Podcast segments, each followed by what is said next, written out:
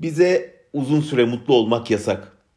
Gezi'de barışın, dayanışmanın, kardeşliğin keyfini ancak 3 hafta çıkarabildik.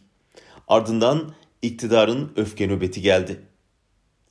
Gezi davasındaki beraat kararının sevinci ise ancak 5 saat sürebildi. Ardından yine öfkesi kabardı iktidarın. Saçma bir suçlamadan beraat eden Kavala bir başka suçlamayla yine saçma bir suçlamayla yeniden içeri alındı. İktidarın başarı hanesine yazılıyor gibi görünen bu hamlelerin birer Pirus zaferi olduğunu söylemek lazım. Çünkü Gezi AKP'de hala travması devam eden bir isyan. Beraat kararı da iktidar içindeki taht kavgasını ve çatırdamayı ortaya koyan bir hamle oldu. Görünen o ki artık Erdoğan bile özellikle yargıda kendini gösteren hesaplaşmayı kontrol altına alamıyor. Birbiriyle tepişen kliklere söz geçiremiyor.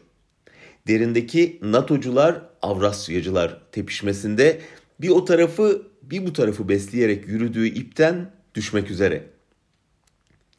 Dün sabah 10 ile akşam 20 arasında karanlık kapıların ardında döndürülen dolapların ayrıntısı elbet bir gün ortaya çıkacaktır.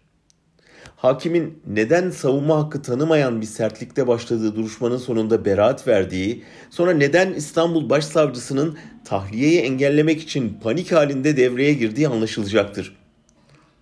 Her ne olduysa bu hamle dünyaya nasıl bir adaletsizliğe muhatap olduğumuzu ve neden onunla kıyasıya mücadele ettiğimizi çok iyi anlatan bir örnek oldu.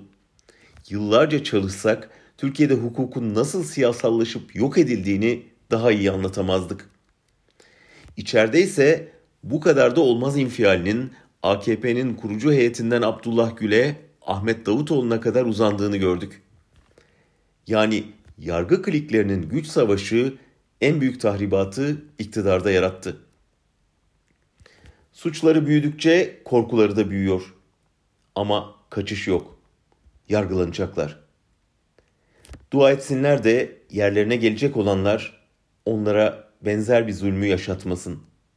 Çünkü sonradan ben demiştim, uyarmıştım, dinletemedim feryatları onları kurtarmaya yetmeyecek.''